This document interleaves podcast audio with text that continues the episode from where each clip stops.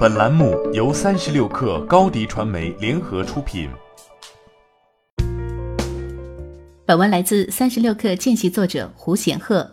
据路透社消息，印度财政部长希塔拉曼在十八号表示，政府将下令禁止电子烟在印度的生产、制造、进出口、运输、销售、储藏及广告。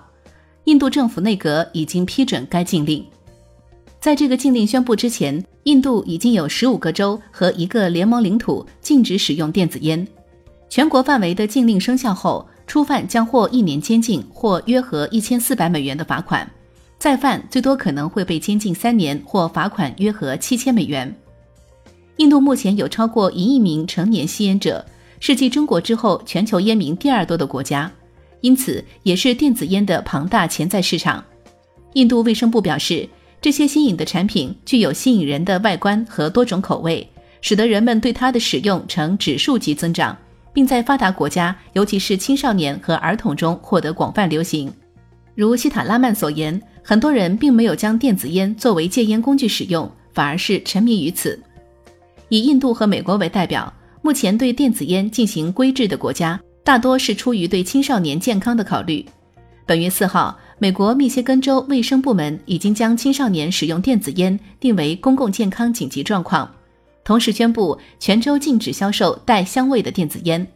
特朗普在上周表示，电子烟成为了美国社会的一大问题，并呼吁禁售所有非传统烟草口味的电子烟。截至目前，全球已经有几十个国家出台了电子烟的相关禁令，只不过管制程度不同。其中，新加坡最为严格。早在二零一六年十二月份就颁布了禁止销售电子烟的法令。日本允许一些微品产品的销售，但禁售含尼古丁的电子烟。我国香港地区也于二零一八年宣布将全面禁止电子烟。杭州、深圳等城市将电子烟纳入公共场所的控烟范围。去年年底以来，国内的电子烟创业风起云涌，成了资本退潮背景下为数不多的热闹赛道。但热闹背后，这些企业始终顶着高悬的达摩克利斯之剑。目前，关于电子烟的政策依旧不够明朗，关于新国标到底会在何时颁布的猜测从未停止。国内电子烟企业的发展前景，很大程度就取决于被传得扑朔迷离的电子烟新国标。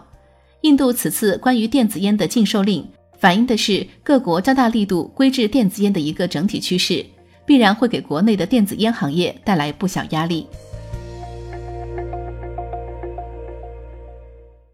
欢迎添加 baby 三十六克 b a b y 三六 k r 加入克星学院，每周一封独家商业内参，终身加入学习社群，聊风口谈创业，和上万课友一起成长进化。